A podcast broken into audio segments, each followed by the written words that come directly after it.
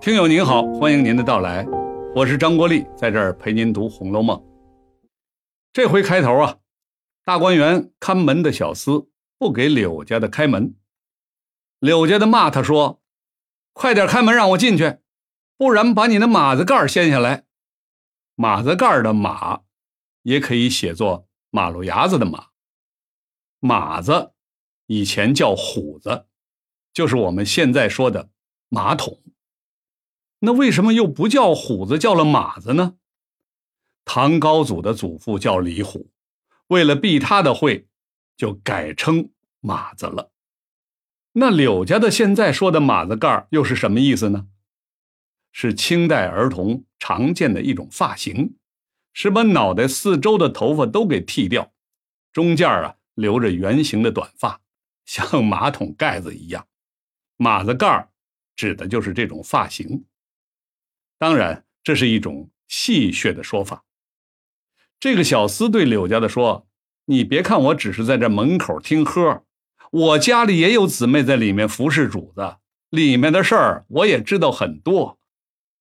听喝，就是听人使唤、差遣的意思。”柳家的和这小厮纠缠了半天，终于进了园子，来到厨房。这时候啊。迎春房里的小丫鬟莲花来了，说：“思琪姐姐想吃一碗炖鸡蛋。”柳家的说：“前几天上头要给亲戚家送粥米，出去买鸡蛋，凑了半天才凑了两千个。鸡蛋现在很贵，不能给思琪做。送粥米是什么意思呢？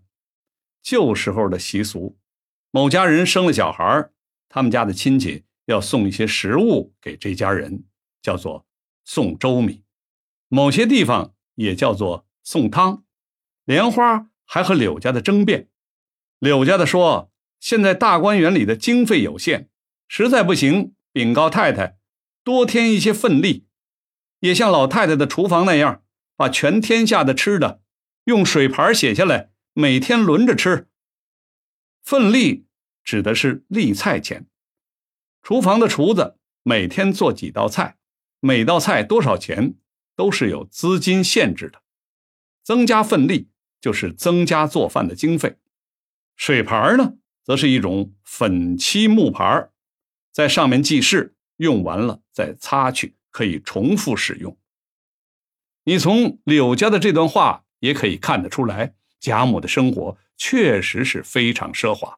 他有自己的专用的厨房，里面可以做全天下的菜。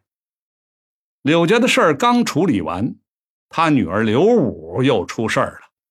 刘武在大观园里闲逛，被巡夜的人抓住了。平儿审问他说：“看来是冤枉你了，别人拿你来顶缸的。顶缸就是代人受过，替人承担责任的意思。”刘武的事儿影响到了他的母亲。柳家的被撤职，秦显家的接替了他的职位。秦显家的长得高高的孤拐，孤拐也读作孤董，指那种突出的椭圆形的东西。在这儿呢，指的就是人的颧骨。凤姐儿想严厉查处柳家的这件事儿，但是宝玉替他们把责任揽过去了。凤姐说：“宝玉这个人就是心软，别人求他两句。”给他个炭篓子戴上，他就愿意帮助别人。戴炭篓子，意思是给人戴高帽，奉承讨好人。其实呢，宝玉在这件事上帮助柳家的，主要是因为他心地善良，不愿意别人被冤枉和惩罚。他就是一个重感情的人，对兄弟姐妹和下人，甚至陌生人都这样。好了，我是陪您读《红楼梦》的张国立。咱们下次继续。